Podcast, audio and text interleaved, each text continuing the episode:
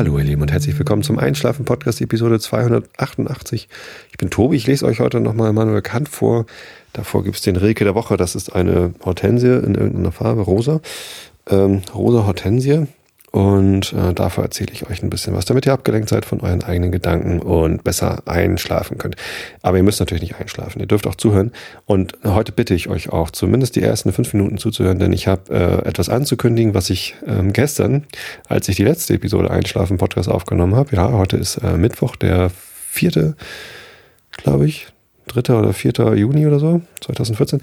Und gerade gestern habe ich die Episode 200 87 aufgenommen, nicht 2000. So viele Episoden gibt es dann doch noch nicht. Ähm, 287 und äh, da wollte ich euch eigentlich alle einladen äh, und habe das dann vergessen. Deswegen und weil ich gerade gut drauf bin und irgendwie auch motiviert bin, dachte ich, hoch, machst du mal eine Ausnahme, wartest nicht bis nächsten Dienstag, äh, um die nächste Episode aufzunehmen, sondern machst es mal gleich am nächsten Abend. Ähm, ist ja nicht schlimm, ist ja mein Format, ich kann machen, was ich will. Und äh, mir ist es wichtig, dass ihr es so schnell wie möglich erfahrt, denn Ihr seid eingeladen zu einer Veranstaltung, die sowohl ein Hörertreffen ist, als auch ein Flohmarkt, als auch ein Gartenfest äh, und eine Haushaltsauflösung. Denn ähm, folgendes ist ja los: Meine Mutter ähm, zieht aus dem Haus aus, in dem sie 42 Jahre oder so gelebt hat, in dem ich also auch aufgewachsen bin. Die ersten 19 Jahre meines Lebens habe ich in diesem Haus gelebt, zusammen mit äh, meinen Brüdern, die dann so nach und nach ausgezogen sind und meinem Vater, der ähm, ja leider dann lange nachdem ich ausgezogen bin, aber schon vor sieben Jahren äh, gestorben ist.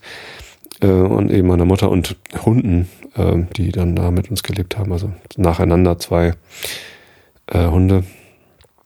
Ähm, ja, ist halt ein großes Haus, in dem ich meine Kindheit und Jugend verbracht habe. Und ähm, jetzt hat die letzten sieben Jahre meine Mutter allein da gelebt, weil der Hund, den wir hatten, ähm, nur wenige Tage nach meinem Vater gestorben ist und sie ja, ähm, braucht dieses große Haus halt nicht mehr. Ja, das heißt, sie zieht um ins betreute Wohnen nach Tostedt und das Haus wird verkauft. Was passiert, wenn man ein großes Haus hat über 42 Jahre? Natürlich sammelt sich jede Menge Krams an. Das heißt, ähm, ähm, es ist natürlich einerseits schwer, sich von so einem Haus zu trennen, in dem man einen Großteil seines Lebens verbracht hat. Das ist ja immerhin mehr als die Hälfte ihres Lebens, ohne jetzt zu verraten, wie alt meine Mutter ist, aber äh, sie ist noch nicht 80. Ähm, und es ähm, sammelt sich, sammelt sich Erinnerungen an, aber eben auch ganz viel äh, Gedöns, dass man äh, nicht wegschmeißen möchte, weil es eigentlich noch zu gut ist, aber auch nicht mitnehmen kann in eine kleinere Zwei-Zimmer-Wohnung, wenn man vorher irgendwie am Haus ganz viel Platz hatte. Das heißt, ähm, sie möchte einen Flohmarkt veranstalten, auf dem sie dann äh, ganz viel von den Sachen, die halt zu schade sind, um sie wegzuschmeißen, aber auch nicht keinen Platz in der neuen Wohnung haben und auch sonst keinen Abnehmer gefunden haben, verkauft. Ähm, und das macht sie am 19. Juli 2014. Das ist ein Samstag, glaube ich. Und ja, und da wird sie von 10 Uhr vormittags bis nachmittags 17 Uhr oder wann auch immer die Leute alle weg sind drin, ähm, äh, in dem Haus sein oder besser gesagt im Garten und äh, Dinge verkaufen. Und ich würde mich total freuen, wenn ähm, ihr alle, vielleicht nicht alle, aber alle, die Lust haben, da hinkommen. Denn ähm, was ja auch eine große Tradition mittlerweile hat oder eine gute Tradition mittlerweile ist bei Podcastern und den entsprechenden Hörern, dass man sich ab und zu trifft. Denn ihr hört mich ständig, ich sabbel hier in das Mikrofon rein, lade die Sachen hoch und ihr ladet es runter und hört es euch an. Zumindest glaube ich, dass ihr das anhört. Ähm, das heißt, ihr kennt meine Stimme, vielleicht kennt ihr mal mein Gesicht und einige von euch habe ich auch schon persönlich kennengelernt. Das ist immer total nett.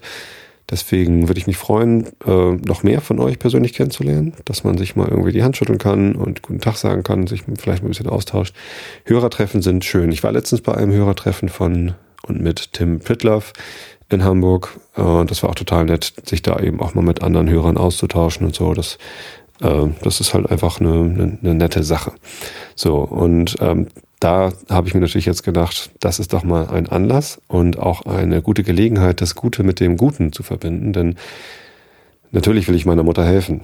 Die ähm, hat gerade eine richtig schwierige Zeit. Das ist nicht einfach, sich von einem Haus zu trennen. Sie steht da unter einem wahnsinnigen Druck. Das ist äh, auch gar nicht so gesund, weil, naja, äh, mit ihrem Herzen, das ist auch nicht mehr das, äh, das Neueste und ähm, Hat sie auch schon OPs gehabt und Schlaganfall. Ich habe es alles erzählt äh, hier im Podcast. Äh, gesundheitlich geht's ihr da nicht so gut, deswegen ist der ganze Stress, den sie im Moment hat, auch gar nicht so gesund. Ne? Und wenn man umzieht, ist immer Stress. Und wenn man sich von einem Haus trennt, dann ist das auch irgendwie eine, eine große Belastung. Und jetzt hat sie natürlich Sorge, dass sie auf ihrem ganzen Kladderadatsch, stehen sie da in der, im Haus hat, irgendwie sitzen bleibt und dass dieser äh, dass dieser Flohmarkt nicht funktioniert, weil das ist halt kein öffentlicher Flohmarkt, der irgendwie in den Zeitungen angepriesen wird, sondern es ist äh, in Anführungsstrichen nur ein privater Flohmarkt, wo halt ja, nur Sachen von ihr verkauft werden. Ähm, und äh, ich würde mich einfach wahnsinnig für meine Mutter freuen, wenn da möglichst viele Leute kommen. Und deswegen lade ich euch ein. Und Vielleicht, wenn ihr gar kein Interesse habt an einem Flohmarkt, dann macht es, mache ich es euch ein bisschen schmackhaft mit der Aussicht auf ein Hörertreffen. Das heißt, ihr werdet mich dort kennenlernen und sehen und ihr werdet äh, andere Hörer dort kennenlernen und treffen und wir können gemeinsam im Garten abhängen. Der Garten ist wirklich toll. Also der Garten äh, in, in meinem Elternhaus äh, ist wunderschön äh, verwuchert, äh, toll gewachsen und auch sehr gut gepflegt. Und da kann man richtig schön irgendwie einen Samstag irgendwie abhängen. Ähm, und ja, weil es dort in Vistit nichts anderes gibt, würde ich euch sogar anbieten, dass wenn ihr euch anmeldet und irgendwie relativ verbindlich zusagt, dass ihr kommt, äh, worum ich euch bitte, dass ihr das dann im, im Blog tut. Also geht einfach auf einschlafen-podcast.de, findet diese Episode 288 und kommentiert darunter, dass ihr kommt mit so einem Plus 1, wenn ihr allein kommt oder Plus 2, wenn ihr zu zweit kommt, so, damit ich möglichst einfach zusammenzählen kann, wie viele Leute denn kommen. Ähm, und wenn genügend Leute kommen, dann würde ich sogar für euch grillen. Ne, es gibt da einen Grill ähm, und da könnte ich dann irgendwie Würstchen draufschmeißen. Und was weiß ich, für einen Unkostenbeitrag von was weiß ich, was so eine Wurst kostet, beim Aldi grill ich euch dann Würstchen oder einfach irgendwie so, keine Ahnung. Ähm, das kriegen wir dann schon irgendwie hin. Ich würde nur ungern irgendwie 50 Würstchen kaufen, dann kommt keiner. Das ist natürlich blöd, deswegen. Oder ihr bringt selber eure Würstchen mit. Könnt ihr auch schreiben, wenn ihr das wollt. Ähm, aber ich fände das irgendwie nett, wenn wir dann irgendwie gemeinsam eine schöne Zeit da verbringen und ihr so ganz nebenbei äh, auch irgendwie vielleicht ja, also Tupperschalen sind alle schon weggeworfen, die waren alle nichts mehr. Aber es gibt noch ein paar schöne Vasen. Ähm, es gibt, was gibt's denn alles noch? Es gibt so eine alte Wäschemangel, ähm, die man so zu Dekozwecken hinstellen könnte. Es gibt alles Mögliche. Was sich halt so ansammelt. Das Haus ist riesengroß. Ich habe heute gerade das Exposé bekommen, dass der Mensch von der Sparkasse, der das Haus jetzt für meine Mutter verkauft, ähm, dass ähm, er veröffentlichen will. Das haben wir so zur, zum, zum Testlesen bekommen. Ich kann ja mal daraus vorlesen. Ich glaube, das ist eh, also ich meine, das ist eh öffentliche Information. Die Anschrift ist übrigens am Sportplatz 29 in 21255 Vistet. Das ist äh, südlich von Hamburg. Also alle Hamburger Hörer sollten relativ einfach dorthin finden können. Man kommt dorthin mit öffentlichen Verkehrsmitteln leider äh, nicht wirklich. Also man fährt mit dem Zug, mit dem äh, Regionalzug, der bei uns Metronom heißt, bis zur Haltestelle Tostedt. Und ähm, da kommt halt einmal die Stunde ein Zug an. Ich denke, da kann man dann, also wenn viele von euch kommen, irgendwie mit dem Sammeltaxi mal eben nach Vistet fahren, das ist nur fünf Kilometer. Oder man, weiß ich nicht. Also wenn ihr wollt, hole ich euch sonst auch ab oder so. Sogar das würde ich mal. Ähm, und dann, dann, dann fährt man da eben nach Vistet, genau. Hier, äh, Objektbeschreibung. Das im Jahre 1969 erbaute Einfamilienhaus mit Einliegerwohnung. Was, naja, Einliegerwohnung ist keine abgetrennte Einliegerwohnung, aber man könnte durchaus eine draus machen. Ja, es gab äh, im Jahr 83 gab es eine Erweiterung des Hauses, stimmt, das steht da auch. Wurde 1983 erweitert. Ähm, da haben wir einen Anbau gemacht Vorher war das Haus weiß verputzt und so normal, so Kasten mit Satteldach. Und ähm, dann hat sich neun, äh, 1983 äh, mein, meine Eltern haben sich gedacht, wir vergrößern das Haus mal, falls vielleicht die Oma irgendwann mit einzieht. Und dann wurde halt so ein Anbau gemacht, der ähm, halt ein kleines Gästezimmer mit eigenem Duschbad irgendwie beinhaltet. Ist also keine Einliegerwohnung, sondern es ist mehr so die Möglichkeit, dass da noch jemand wohnt, der vielleicht nicht unbedingt so zum Kern der Familie gehört, wo er sich, ne, ne es gibt eine Terrassentür in diesem Gästezimmer, ähm, so man die, die man auch austauschen könnte, eine richtige Tür und dann hat man da irgendwie die Möglichkeit, so sein eigenes Reich zu haben. Aber es hat halt keine eigene Küche. Immer ein eigenes Duschbad. Ähm, es präsentiert sich heute dank Instandhaltungsarbeiten in einem guten Zustand. Das Besondere an diesem Objekt ist sicherlich der ineinander übergehende Wohn- und Essbereich sowie das Kaminzimmer auf einer versetzten Wohnebene mit einem schönen alten Kachelofen als Blickfang. Großzügige Fensterflächen lassen viel Licht in die Räume und man hat einen schönen Blick in den Garten. Sowohl von dem Essbereich als auch von dem Gästezimmer haben Sie Zugang auf die sonnigen Terrassen. Von der großzügigen Eingangsdiele gehen außerdem die Wohnküche mit angrenzender Speisekammer und ein Duschbad ab. Auch dem Gästezimmer im Erdgeschoss ist ein kleines Duschbad, Duschbad zugehörig. Im Obergeschoss stehen Ihnen vier Zimmer und ein WC zur Verfügung. Der Teilkeller, auch über eine Außentreppe erreichbar, bietet einen Hobbykeller und einen Keller- und Heizungsraum. Zu den Ausstattungsdetails gehören unter anderem Holzfenster mit Isolierverglasung, teilweise erneuert in 2003, Kachelofen, Parkett im Wohn- und Essbereich, Holzdielenboden im Dachgeschoss, Garage mit Abstellfläche, ein eigener Brunnen also zur, zur Wassergewinnung. Vistet ist der Samtgemeinde Torsted zugehörig, bla bla bla, steht ein bisschen was über Vistet. Genau, dann sind da noch lauter Fotos bei diesem Exposé dabei. Hat er schön gemacht, der Herr, wie heißt er? Herr Woltmann. Also wenn ihr das Haus kaufen wollt, könnt ihr auch natürlich kommen zu diesem äh, Flohmarkt und Hörertreffen. Dann dürft ihr euch sicherlich auch das Haus angucken. Ähm, ist wirklich schön. Also nachdem das irgendwie mal weiß verputzt war, äh, haben wir bei diesem Anbau nicht nur irgendwie das, das Haus, äh, die Wohnfläche vergrößert, um eben jenes Kaminzimmer und das Gästezimmer mit Duschbad, sondern wir haben es auch neu äh, verkleidet. Das heißt, es ist jetzt außen äh, mit Holz verkleidet, so äh, in, ja, mit dunkelbraunen Balken und äh, mittlerweile leider nur noch blassrot gestrichenen Holzlatten. Ähm, ich veröffentliche in dem Beitrag zu dieser Episode auch ein Foto, wo ein bisschen was davon zu sehen ist. Ähm, eigentlich zeigt es nur die blühende Rose, die im Moment die äh, überdachte, mit einer Plane überdachte ähm, Terrasse äh, beschattet. Ja, naja. Also es ist ein schönes Haus, es ist ein altes Haus. Ähm, 1969 gebaut und äh, das bringt natürlich eine ganze Reihe von, von Nachteilen mit sich. So ein Neubau, so wie in einer, in dem ich jetzt hier wohne, der ist natürlich super gedämmt und verbraucht recht wenig Energie und es zieht nirgends und so weiter. Und das ist natürlich in so einem alten Haus nicht so. Da äh, ist die, das, die Bausubstanz in den, neuen, in den 60er Jahren, da war Energie noch quasi kostenlos. Öl hat irgendwie nichts gekostet und ähm, man hat eben nicht so energiebewusst gebaut. Ähm, ja, und auch sowas wie, es, es gibt natürlich keine Ethernet-Kabel in den Wänden, um sich irgendwie ein vernetztes Heim da zu setzen. Ähm, es gibt zwar Stromkabel, aber auch die sind teilweise äh, nicht fachmännisch, sondern von, von meinem Papa und seinem Bruder selber verlegt. Ähm, ja, ist halt so. Das, das muss man eben in Kauf nehmen, wenn man dann so ein Haus kaufen will. Irgendwo gab es hier noch so eine Zusammenfassung der, der Werte. Wo sind das? Lauter Fotos. Das Exposé kann ich euch auch da irgendwie mal veröffentlichen, wenn ihr wollt. Es gibt sogar Grundrisse. Cool, das wusste ich gar nicht. Also die Küche hat 16,2 Quadratmeter und es ist tatsächlich eine Wohnküche. Also man kommt rein und dann ist da so ein Tresen und hinter dem Tresen ist eine fest eingebaute äh, Sitz- und Essecke mit so einem U, eine U-förmige Bank ein großer Tisch. Da kann man halt wunderbar mit der gesamten Familie oder äh, mit Freunden drumherum sitzen. Das war immer, immer wenn wir Feiern hatten, Partys hatten, war das der beliebteste Sitzplatz. Ne? In der Küche, ich meine, da gab es dann meistens auch das Essen, aber da saß man auch einfach am gemütlichsten. Das ist echt schön. Ja. Da gibt es ein, ein, Esszimmer und ein Wohnzimmer, die so mit einem großen Durchbruch äh, ineinander übergehen. Und vom Wohnzimmer aus geht es dann auf der anderen Wand, wo halt früher das Haus zu Ende war, geht es dann runter ins Kaminzimmer über so drei Stufen, etwas tiefer gelegen.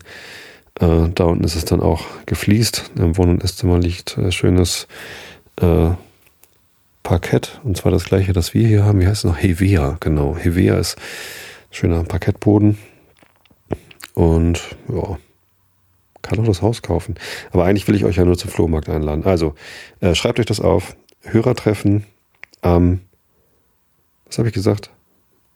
19.07.2014 ab 10 Uhr in Visit und schreibt bitte im Blog, ob ihr kommt oder nicht. Das würde mich total freuen. Flohmarkt ist sowieso so eine Sache. Eigentlich äh, dachte ich, wenn ich hier schon Einschlafen-Podcast mache und irgendwie ein Thema brauche, ähm, dann ist, ach hier, guck mal, hier sind die Werte, das wollte ich auch noch erzählen. Energiebedarf, Endenergiebedarf 236,6 Kilowattstunden pro Quadratmeter und Jahr. Steht da. Hm. Irgendwas, naja, Wohnfläche stand auch noch irgendwo. Gesamtwohnfläche. Ist ja egal. Ähm,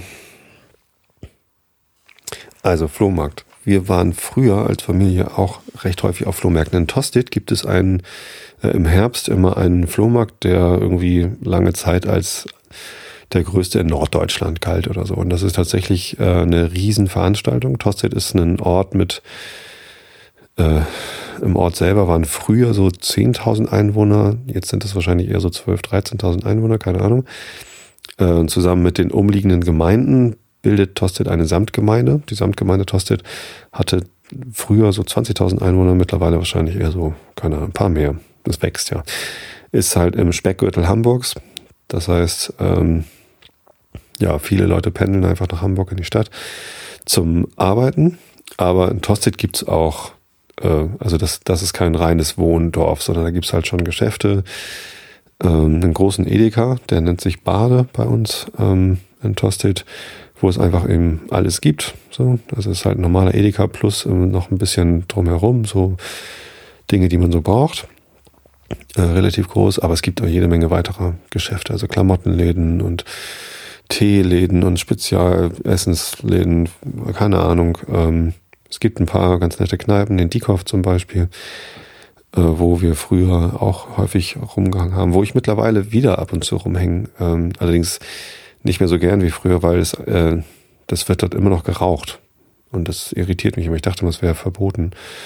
Die machen es aber halt einfach trotzdem. Und ähm, ich bin es einfach nicht mehr gewohnt, dass man irgendwie nach einem Kneipenbesuch nach Rauch stinkt, weil ja, ich gehe halt gar nicht mehr so auf den Kneipen, aber ich stink halt auch nie mehr nach Rauch, seit das in, in Gaststätten und öffentlichen Kneipen verboten ist. Na, und wenn man dann mal in die Kopf geht, dann stinkt man eben doch wieder nach Rauch. Und ich finde das einfach widerlich. Aber egal, man kann da ganz gut irgendwie netten Abend verbringen. Äh, warum erzähle ich von Tosted? Achso, um zu erklären, wie groß das Dorf ist. Also es gibt äh, eine große Kirche, eine schöne Kirche. Und ähm, die liegt im Himmelsweg. Und früher ging das, glaube ich, auch vom Himmelsweg aus, dass der Flohmarkt da irgendwie so eine Straße ist.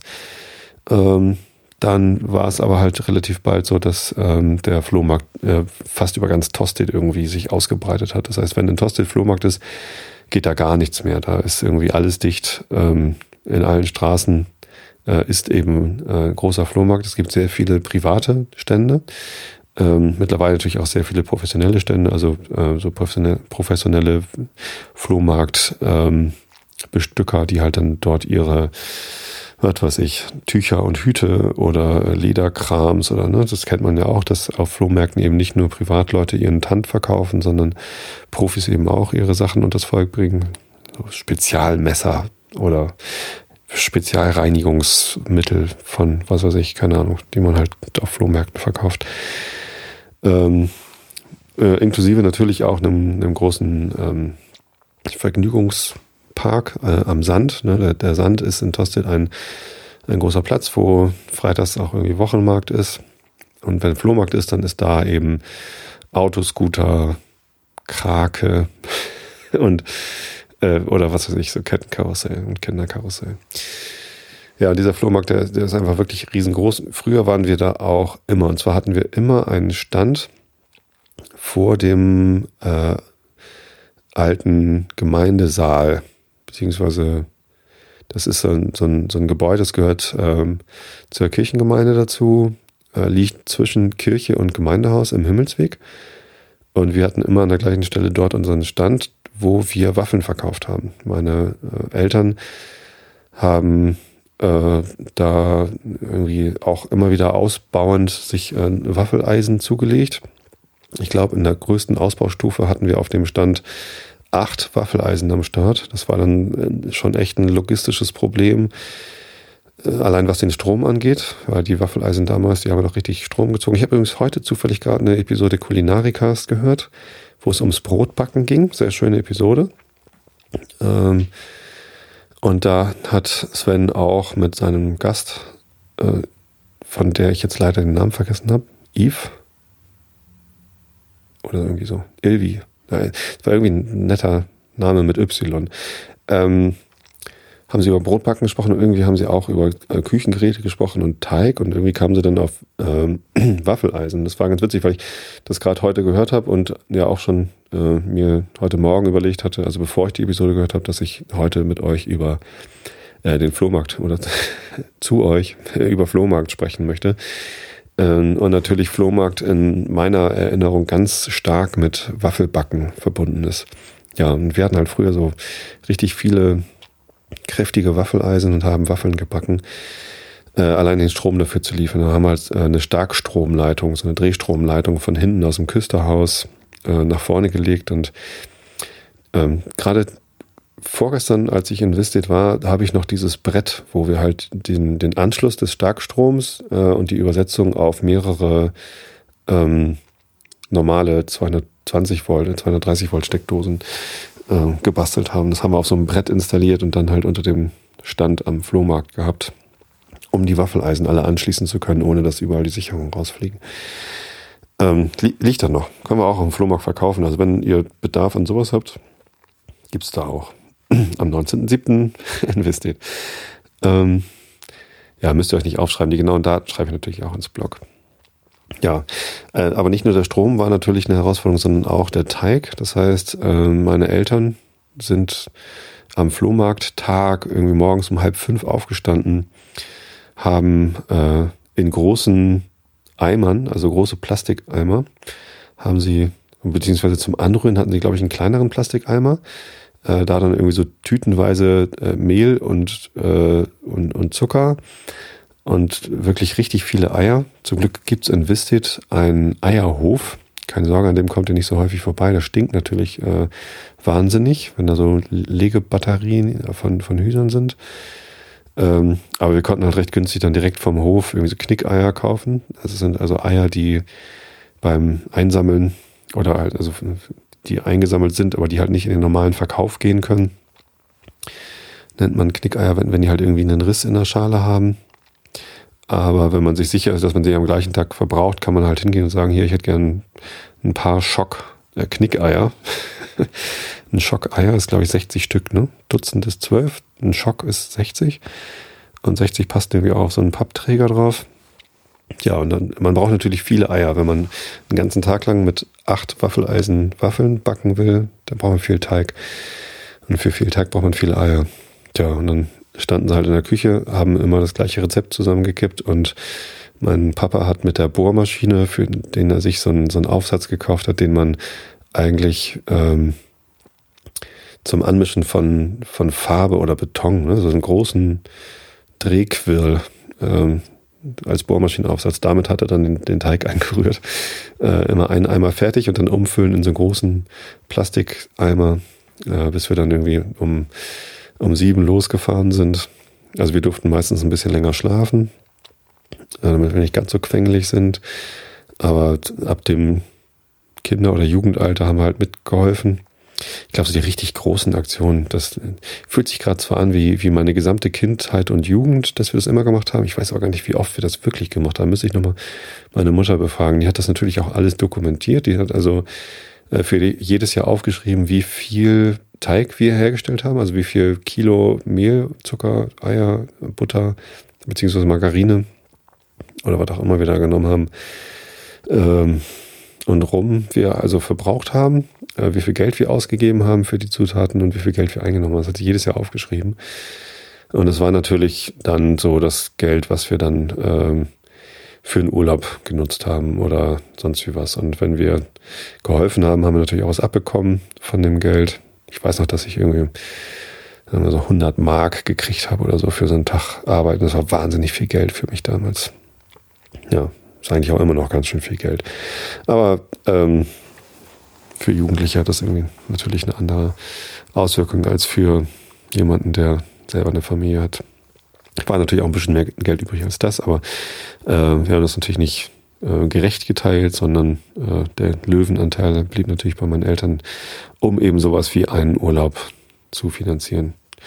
Tatsächlich hat äh, auch ab und zu jemand geholfen, der nicht zur Familie gehört hat. Äh, unter anderem übrigens äh, jemand, der jetzt zur Familie gehört, nämlich meine Frau, äh, Steffi. Die hat, äh, also ich kenne meine Frau ja schon seit äh, ich 13 bin. Ähm, meine Mutter kannte sie auch, weil äh, wir haben uns ja in der Jugendgruppe kennengelernt, die meine Mutter damals als Diakonin in Hollenstedt geleitet hat. Und ja, also damals gab es halt eben auch schon diesen Kontakt und die Freundschaft und dann äh, hat meine Mutter halt noch jemanden gebraucht, der mit anfasst, weil dieses auf dem Markt stehen und Waffeln backen und verkaufen, das ist halt echt Arbeit, das ist richtige Knochenarbeit. Da war man richtig K.O. hinterher. Und ähm, ist halt immer ganz gut, wenn man da Hände hat, die mithelfen. Ja, da hat Steffi auch ab und zu mitgeholfen und noch weitere. Also das war schon so eine richtige Unternehmung dann immer. Aber nicht professionell, sondern alles immer noch ähm, privat. Und ja, schon mit Ausbaustufen, aber nicht als angemeldetes Gewerbe. Ja, hat Spaß gemacht. Irgendwann haben wir noch äh, Schmalzbrote dazu genommen. Der Cousin meiner Mutter hatte eine Schlachterei in Adendorf bei Lüneburg und dort haben wir dann selber Grievenschmalz hergestellt. Schweineschmalz mit Grieven und dann auf dem Flohmarkt eben auch ähm, Schmalzbrote verkauft. Und weil es im Herbst war, haben wir auch irgendwann angefangen mit Punsch, also Glühwein. Das war, naja, vielleicht sogar das ekligste von allem dreien, so Riesenmengen an Punsch auszuschenken. Egal. Waffelnde Mark war früher immer die Ansage. Oder mit, haben wir auch irgendwann angefangen mit Sahne und Kirschen irgendwie auf die Waffeln. Äh, für irgendwie 1,50 oder was. Aber das war eine Riesenschmiererei und eigentlich auch unnötig. Eigentlich braucht man bei so einer frischen, frisch gebackenen Waffel ein bisschen Puderzucker drauf und gut ist. Mehr, mehr braucht man da gar nicht. Man kann natürlich, aber das macht das Ganze dann auch gleich wieder so kompliziert. Tja, ob das heute noch funktionieren würde, weiß ich gar nicht. Heute gibt es ja überall diese Crepe-Stände, ähm, wo man dann eben dann auch Nutella oder Eierlikör oder sonst was drauf haben kann. Äh, ob wir dagegen ankommen würden mit unseren Waffeln, weiß ich jetzt gar nicht. Vielleicht können wir auf dem Flohmarkt in Westgate am 19.07., um das nochmal zu betonen, äh, auch Waffeln backen. Also wenn ihr das gerne möchtet, mache ich sogar das für euch. Vielleicht kommt ja Holgi und backt Waffeln. Holgi hat ja mal gesagt, wenn er Bundespräsident wird, dann zieht er ins Schloss Bellevue ein und backt dort äh, jeden Sonntag Waffeln für die Bevölkerung. Ähm, vielleicht kommt ja Holgi und backt in Westgate Waffeln. Das wäre doch mal was. Holgi, wie sieht's aus? Ich lade dich ein. Ich mache auch den Teig. ja. Ach, ich habe schöne Erinnerungen an den, an den Flohmarkt. Das war immer eine lustige Zeit. Man, man entwickelt dann auch so eine, so eine Marktschreier-Mentalität. Irgendwann äh, fallen halt jegliche Hemmungen, äh, laut irgendwie Waffeln anzupreisen oder Schmalzbrote. Und ähm, das war eigentlich immer ganz witzig so. Tja. Ja, Flohmarkt. Ist auch übrigens eine Sache, die ich äh, gestern in der Episode zum Thema Massively Multiplayer Online Roleplaying Games komplett vergessen habe. Natürlich äh, ist der Handel von äh, Items, also Gegenständen in diesen Spielen auch eine ganz wichtige Komponente. Habe ich komplett vergessen äh, zu erwähnen. Äh, weil natürlich braucht man, wenn man so ein Spiel spielt, Ausrüstung. Ne? Man braucht, als Krieger braucht man ein Schwert oder so und als äh, Magier braucht man eine Robe und einen Zauberstab und alles Mögliche und äh, alle Charaktere haben halt so ganz viele Slots, wo man Sachen reinstecken kann. Zum Beispiel an den Händen gibt es einen Slot für einen Ring, am Hals gibt es einen Slot für eine Kette und auf dem Kopf gibt es einen Slot, wo man entweder eine Krone oder ein Diadem oder einen Helm aufsetzen kann. Und alle diese Gegenstände, die man anlegen kann, haben Eigenschaften. Entweder Rüstungsschutz oder also magische Verbesserungen wie Schutz gegen Feuerangriffe oder eben ähm, Eigenschaftenverbesserungen wie plus fünf auf Charisma oder Intelligenz oder Stärke. Ähm, und einige dieser Dinge konnte man eben auch handeln, also die meisten konnte man handeln und einem anderen Spieler geben. Und das macht man natürlich dann gegen Geld. Und anfangs äh, lief das halt immer, dass man sich irgendwie treffen musste in EverQuest. Dass man irgendwie Items per Marktschreierei angeboten hat. Hier, ich habe das Schwert von eCacher für 5000 Gold oder so. Und ähm, dann hat man sich irgendwie so gefunden ähm, und dann den Handel ausgeführt. Später gab es dann, und auch in World of Warcraft, glaube ich, gab es das dann automatisiert als äh, quasi eBay, dass man irgendwie zu einem Ort hingehen konnte, äh, Auktionshalle, wo man dann Items angeboten hat, gesagt hat, was man mindestens dafür haben will. Konnte man das sogar entweder als Auktion machen, die anderen konnten dann drauf bieten, oder als Sofortkauf. Ähm, und dann eben, ja, Dinge, die man nicht braucht, die man zu viel hat oder die man nicht mehr braucht, konnte man dann anbieten. Eigentlich wie ein Flohmarkt. eBay ist ja auch eigentlich nichts anderes als ein Flohmarkt. Und nur ohne Waffeln. Eigentlich ist eBay ein Flohmarkt ohne Waffeln. Gibt es Waffeln auf eBay? Nee. Wird ja auch keiner machen. Waffeln verschicken und dann. Wobei es gibt ja auch abgepackte Waffeln, ne? Diese Frischei-Waffeln bei, bei Aldi. Kann man bestimmt auch bei eBay ersteigern. Da ist es nicht das gleiche. Nee, Waffeln müssen frisch gebacken und heiß sein. Und man muss irgendwie wenn man den ganzen Tag Waffeln gebacken hat, muss man auch richtig schön nach diesem Waffelfett stinken. Ah, das ist eigentlich fast noch ekliger als Zigarettenrauch in Kneipen, wie man hinterher gerochen hat. Ja, ähm, das hatte ich noch vergessen im Massively Multiplayer Online Role-Playing Game. Und noch eine andere Sache habe ich vergessen, Factions. Ich habe vergessen, ich wollte eigentlich nochmal nachgucken, was eine gute Übersetzung für den Begriff Faction ist. Das ist ein englischer Begriff. Ähm, und der steht, ich kann mal eben nachgucken, ob es in Leo eine gute Übersetzung dafür gibt. Er bedeutet so viel wie ähm, das, gleiche Problem hatte ich ja auch bei, bei Ingress, das zu erklären. Ne? Bei Ingress gab es zwei oder gibt es zwei Factions, grün, die Enlightened und blau Resistance. Und das sind so zwei Lager, die halt gegeneinander kämpfen ähm, oder sich zumindest nicht mögen. Und äh, in EverQuest ähm, hatte man halt mit jeder Bevölkerung oder Rasse eine Faction und das bedeutete halt, ja, wie, wie sehr mag diese, diese, dieses Volk mich. Zum Beispiel hatte man als, ähm, als Ogre, gab es eigentlich Ogre oder hieß das anders in EverQuest? Ja, diese großen, dicken.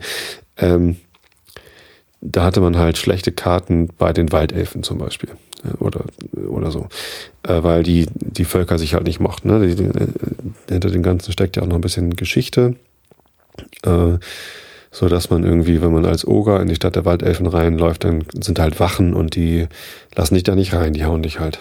Ähm, was man aber machen konnte, war diese Faction eben äh, beeinflussen durch, durch Dinge, die man tut. Ne? Das heißt, man konnte äh, sich das mit den, mit den Untoten in World of Warcraft verscherzen, äh, auch wenn sie einen eigentlich vorher gemocht haben, wenn man äh, ja zum Beispiel Untote angreift.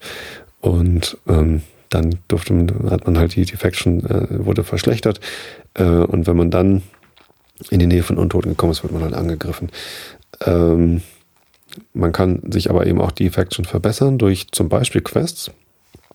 Äh, und eine der beeindruckendsten Sachen, die mich damals irgendwie von EverQuest begeistert haben, war, dass in der ersten Gilde, in der ich war, das war, habe ich gestern auch gar nicht erwähnt, ich war in zwei Gilden in EverQuest. Erst war ich bei den Elder Dragons, das war eine kleine, feine Gilde, wo halt alle meine Real-Life-Freunde auch drin waren. Ähm, ohne große Ansprüche an, wir machen große Raids, sondern da ging es mehr darum, so, ja, wir wollen irgendwie zusammengehören, wir wollen den, den Guild-Chat haben, wir wollen uns einmal die Woche treffen in unserer Gildenhalle äh, und einfach ein bisschen Roleplay auch betreiben. Ich meine, es heißt halt Massively Multiplayer Online Roleplaying Game. Äh, also Massively Multiplayer habe ich erklärt, da geht es darum, dass es viele machen. Online ist halt, ne, klar, geht nur online. Äh, aber Role-Playing-Game habe ich überhaupt noch nicht äh, erwähnt. Fantasy zielt natürlich schon drauf ab, aber diese Charaktere, ähm, mit denen kann man eben auch Rollenspiel betreiben. Also man, man muss ja nicht ähm, einfach nur sagen, ja, okay, ich habe hier einen Charakter, der ist weiblicher Eruditen-Enchanter, aber eigentlich bin ich ein Kerl. Ich könnte ja auch so tun, als sei ich wirklich ein Eruditen-Enchanter und mich auch so benehmen. Äh, das ist auch ganz nett, weil es ist halt ein Spiel, äh, ein Rollenspiel, da verstellt man sich halt. Und ähm, das war mehr so halt der, ähm, der, der Fokus dieser ersten Gilde, Elder Dragons, in der ich war. Und das Beeindruckendste war, dass ähm, einer von uns halt einen Ogre gespielt hat und aber trotzdem gerne zur Gilde dazugehören wollte. Damit er aber zur Gilde dazugehören konnte, musste er eben in die Gildenhalle kommen, äh, um den Aufnahmeeid quasi zu sprechen. Ähm, und um in die Gildenhalle zu kommen, musste er eine gute Faction mit den Waldelfen haben, weil wie gesagt unsere ähm, Gildenhalle in Keletin, der Stadt der Waldelfen, oben in den Bäumen aufgehängt war. Also hat dieser Ogre-Spieler ähm, Abende, wochenlang einen ganz bestimmten Quest gemacht, der nicht besonders spannend war, aber äh, halt häufig wiederholt werden musste, damit er eine gute Faction zu den Waldelfen hatte, sodass er nicht mehr äh, Kill on Sight ist, also nicht mehr äh, gleich ähm, umgebracht wird, wenn er in die Nähe der Waldelfen äh, Wachen kommt. Und ähm, hat halt wirklich abendelang der Arbeit reingesteckt, um äh, aufgenommen zu werden in, in, in dieser Gilde. Es hat mich beeindruckt. Also es war halt wirklich, ähm, wirklich toll. Ich, ich selber habe das, glaube ich, nicht gemacht. Ich hätte dann lieber einen anderen Charakter angelegt mit, mit einer Rasse, der da halt rein darf. Aber ja, da steckt halt ganz viel äh, so Hingabe drin. Das fand ich schon Ganz toll. Meine zweite Gilde waren dann die Drachentänzer. Irgendwann war ich halt Level 60 oder was auch immer da gerade der Maximallevel war zu der Zeit in EverQuest. Ähm, und ich wollte dann eben auch mal größere Raids mitmachen. Hab dann gesehen, was da so geht und war dann wahrscheinlich auch ein bisschen neugierig, äh, wie sich so Raids anfühlen. Und natürlich auch hatte ich Interesse an den Items, die man dort bekommen konnte auf diesen Raids. Also, da ging es dann gerade darum, um die Velios-Erweiterung, äh, wo man dann lauter Drachen umbringen musste, große Drachen.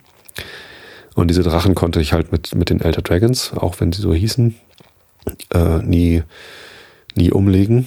Ähm, aber die Drachentänzer, die konnten das. Das war eine große Gilde, hauptsächlich Deutsche, ähm, äh, auch Schweizer und Österreicher, aber deutschsprachig, deutschsprachige Gilde. Ähm, Elder Dragons war auch deutschsprachig. Die hieß halt, hatte nur einen englischen Namen.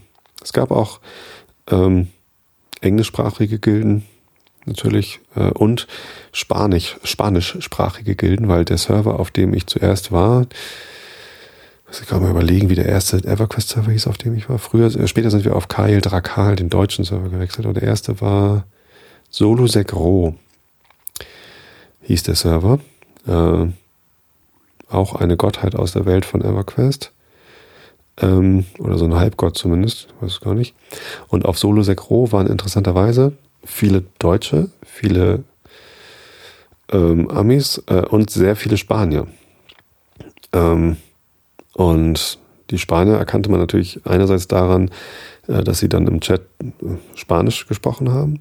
Ähm, aber am schnellsten hat man sie dadurch erkannt, dass sie ähm, ganz bestimmte Emoticons verwendet haben. Also Emoticons ähm, im Chat, ne, man malt irgendwie ein Smiley, Doppelpunkt, Klammer zu ist ein Smiley.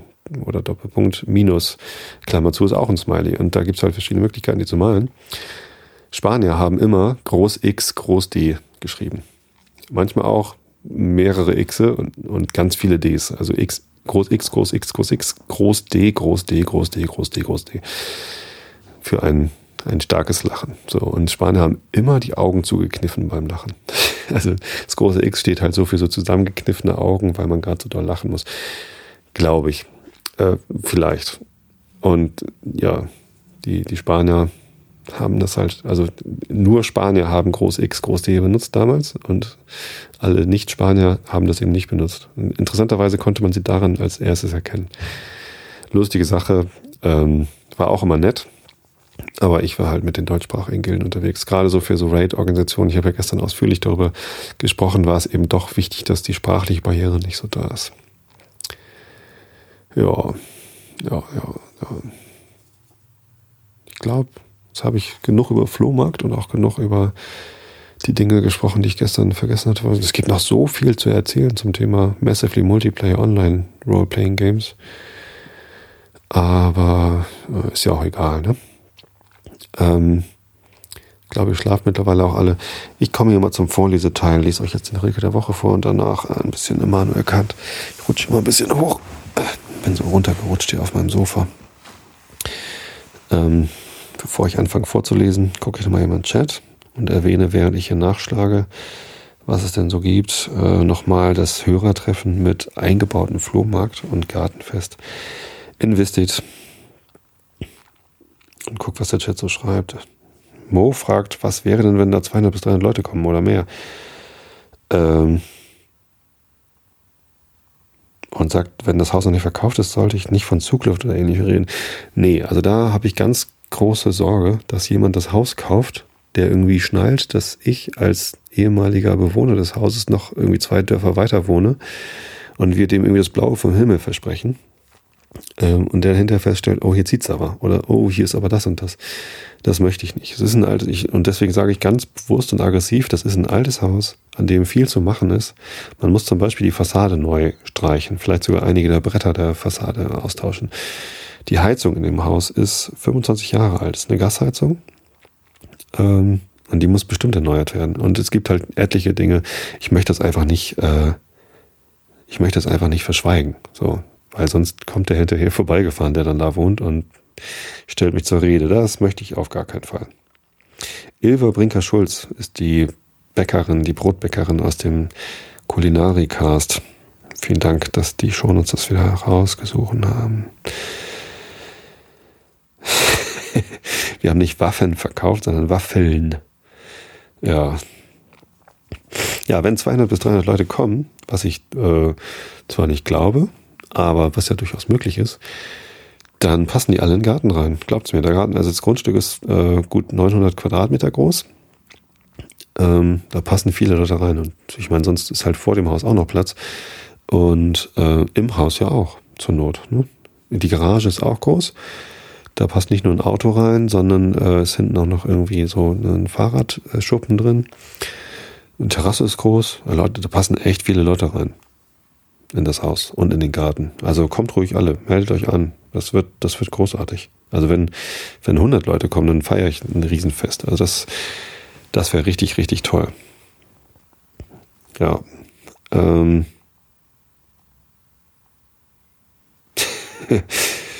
Holgis Waffelstand und mein Grillstand gegenüber. Hm.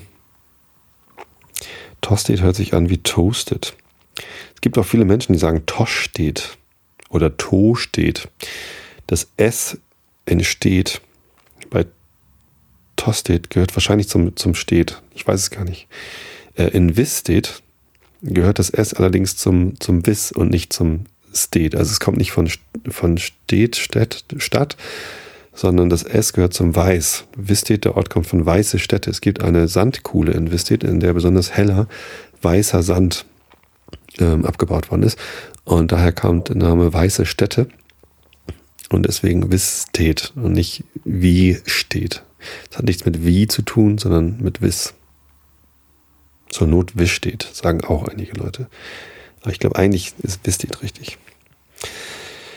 Oder vielleicht sagt man auch nur als zugezogener Hamburger, wie wir das sind, steht. Ich ich habe natürlich irgendwie äh, vor meiner Jugend nie in Hamburg gewohnt. Ich bin zwar in Hamburg geboren, äh, ähm, äh, Krankenhaus äh, Maria Hilf in Harburg, um genau zu sein. Ähm, hab dann aber halt immer in Westit gewohnt. Aber meine Eltern, die haben ja, also meine Mutter ist in Hamburg aufgewachsen, mein Vater ist mit, weiß ich gar nicht, 18, 19 oder so nach Hamburg gezogen. Hat dann lange Zeit in Hamburg gewohnt und die haben natürlich so ein bisschen Hamburger Dialekt. Ne? Und der Hamburger stolpert hier über einen Spitzenstein. Äh, da sagt man halt nicht Wisch steht, sondern Wiss steht. Vielleicht das. XD. Genau, im Chat wird XD geschrieben. Ich kenne die Schreibweise seit spätestens 2000. Ja, was gibt's noch im Chat? Da wird noch irgendwie über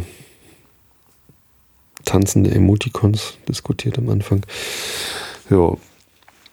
Ähm. Faction. Wie kann man Faction gut übersetzen? Das überlege ich mir nochmal. Äh, jetzt lese ich euch aber erstmal vor. Und zwar den Rilke der Woche. Das ist jetzt schon der zweite Rilke der Woche, ne? Was sage ich denn jetzt? Das ist nicht der Rilke der Woche, sondern, oder muss ich den überspringen, weil Rose Hortensia eigentlich der Rilke der nächsten Woche wäre. Ach, wisst ihr was, ich spendiere, ich bin, bin richtig großzügig und spendiere ein extra Rilke der Woche. Vielleicht auch ein Rilke der extra Woche. Ja, ich lasse es lieber. Äh, ich lese euch jetzt einfach was vor, und zwar von Rainer Maria Rilke, ein Gedicht aus 88 Gedichte. Ähm, Rosa Hortensie. Wer nahm das Rosa an? Wer wusste auch, dass es sich sammelte in diesen Dolden? Wie Dinge unter Gold, die sich entgolden, entröten sie sich sanft wie im Gebrauch, dass sie für solches Rosa nichts verlangen. Bleibt es für sie und lächelt aus der Luft? Sind Engel da, es zärtlich zu empfangen, wenn es vergeht, großmütig wie ein Duft? Oder vielleicht auch geben sie es preis, damit es nie erführe vom Verblühen? Doch unter diesem Rosa hat ein Grün gehorcht, das jetzt verwelkt und alles weiß. Hortensien. Ich vergesse mal, wie Hortensien aussehen. Aber der Garten in Vistit ist ein echter Knaller. Meine Mama hat vor allem tolle Rambler-Rosen. Äh, Rambler-Rosen, das sind so Kletterrosen, die ähm, ein- oder mehrfach im Jahr einen unfassbaren Blütenstand haben. Also die, die haben halt einfach richtig, richtig viele Blüten. Klettern so ganz gerne äh, an so Rankgittern hoch oder so. Und äh, ein paar Mal im Jahr, meistens einmal, aber manchmal auch mehrfach, gibt es ein unfassbares Blütenmeer. Und eine solche Rambler-Rose hat sie äh, an den Birnbaum gepflanzt, der mitten im Garten steht. Also in der Mitte vom Garten steht ein Birnbaum, der trägt auch Birnen, die so zum Essen so mäßig lecker sind aber man kann die ganz lecker einkochen und so. Ähm, man kann sie auch essen, aber ich finde das bei Birnen immer ein bisschen schwierig, da den richtigen Zeitpunkt zu finden. Ja, und in dieser, in diesem Birnbaum, der so vier Meter hoch ist vielleicht, äh, ist halt eine Rambler-Rose reingeklettert. Und wenn die blüht, das ist Wahnsinn. Das ist richtig toll. Vielleicht ist das gerade am 19.07. so. Wer weiß das schon? Ich weiß es nicht. Ja, gibt auch einen Apfelbaum, der richtig leckere Äpfel trägt. Und ähm, Kirschbäume, zwei Stück mit richtig tollen Kirschen, so Süßkirschen. Ja, da haben wir früher immer ähm, versucht, Netze rüber zu hängen, damit die Vögel nicht alle Kirschen essen. Dann haben wir später, als irgendwie AOL vorbei war, haben wir äh, alte CDs in den Kirschbaum gehängt, weil wir gehofft haben, dass die Reflexionen aus von den CDs irgendwie die Vögel vertreiben. Äh, wer in den 90ern schon Internet kannte, äh, erinnert sich oder, oder weiß, warum ich AOL sage, weil AOL hat halt damals unfassbar viele Werbe-CDs verteilt, die eigentlich nur Müll waren. Ähm, und man hatte einfach richtig viele AOL-CDs, wenn man, keine Ahnung, Zeitschriften gekauft hat oder so. Äh, die niemand gebraucht hat. Und dann sind sie halt als Vogelschreck in den Kirschbaum gewandert. Ja, aber nutzt alles nichts. Die Vögel kommen natürlich trotzdem ran an die, ans, ans Obst und fressen was. Und äh, mittlerweile denken wir uns immer, na, sollen sie halt. Ne? Ich meine, die Vögel müssen ja auch irgendwas essen. Kriegen sie halt mal was Leckeres, zum Beispiel Kirschen. Man gönnt den Vögeln ja sonst nichts. Ja, Hortensien. Ich vergesse das immer, was Hortensien sind. Egal. Ich lese euch jetzt noch ein bisschen Kant vor und dann schlaft ihr schön. Dann war es aber für diese Woche. Ne? Also nicht, dass ihr denkt, es gibt noch eine Sonderepisode. So weit wollen wir es ja auch nicht treiben. Aber meldet euch an zum Hörertreffen mit Flohmarkt. Augen zu und zugehört, Kritik der reinen Vernunft, zweite hin und wieder ähm, verbesserte Auflage oder so heißt es.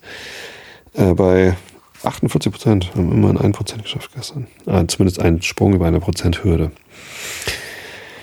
Der drittens, Jetzt geht's los. Drittens, der Satz der Identität meiner selbst bei allem Mannigfaltigen, dessen ich mir bewusst bin, ist ein ebenso wohl in den Begriffen selbst liegender, mithin analytischer Satz, aber diese Identität des Objekts, deren ich mir in allen seinen Vorstellungen bewusst werden kann, betrifft nicht die Anschauung desselben dadurch es als Objekt gegeben ist, kann also auch nicht die Identität der Person bedeuten, wodurch das Bewusstsein der Identität seiner eigenen Substanz als, Denken des, als denkenden Wesens in allem Wechsel der Zustände verstanden wird, wozu um sie zu beweisen, es mit der bloßen Analysis des Satzes Ich denke nicht ausgerichtet sein, sondern verschiedene synthetische Urteile, welche sich auf die gegebene Anschauung gründen, würden erfordert werden.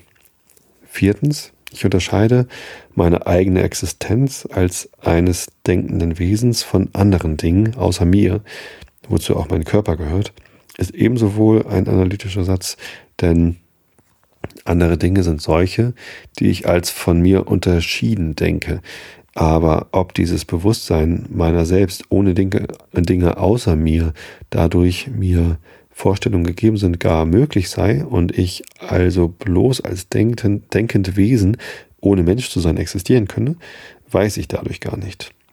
Also ist durch die Analysis des Bewusstseins meiner selbst im Denken überhaupt in Ansehung der Erkenntnis meiner selbst als Objekts nicht das Mindeste gewonnen.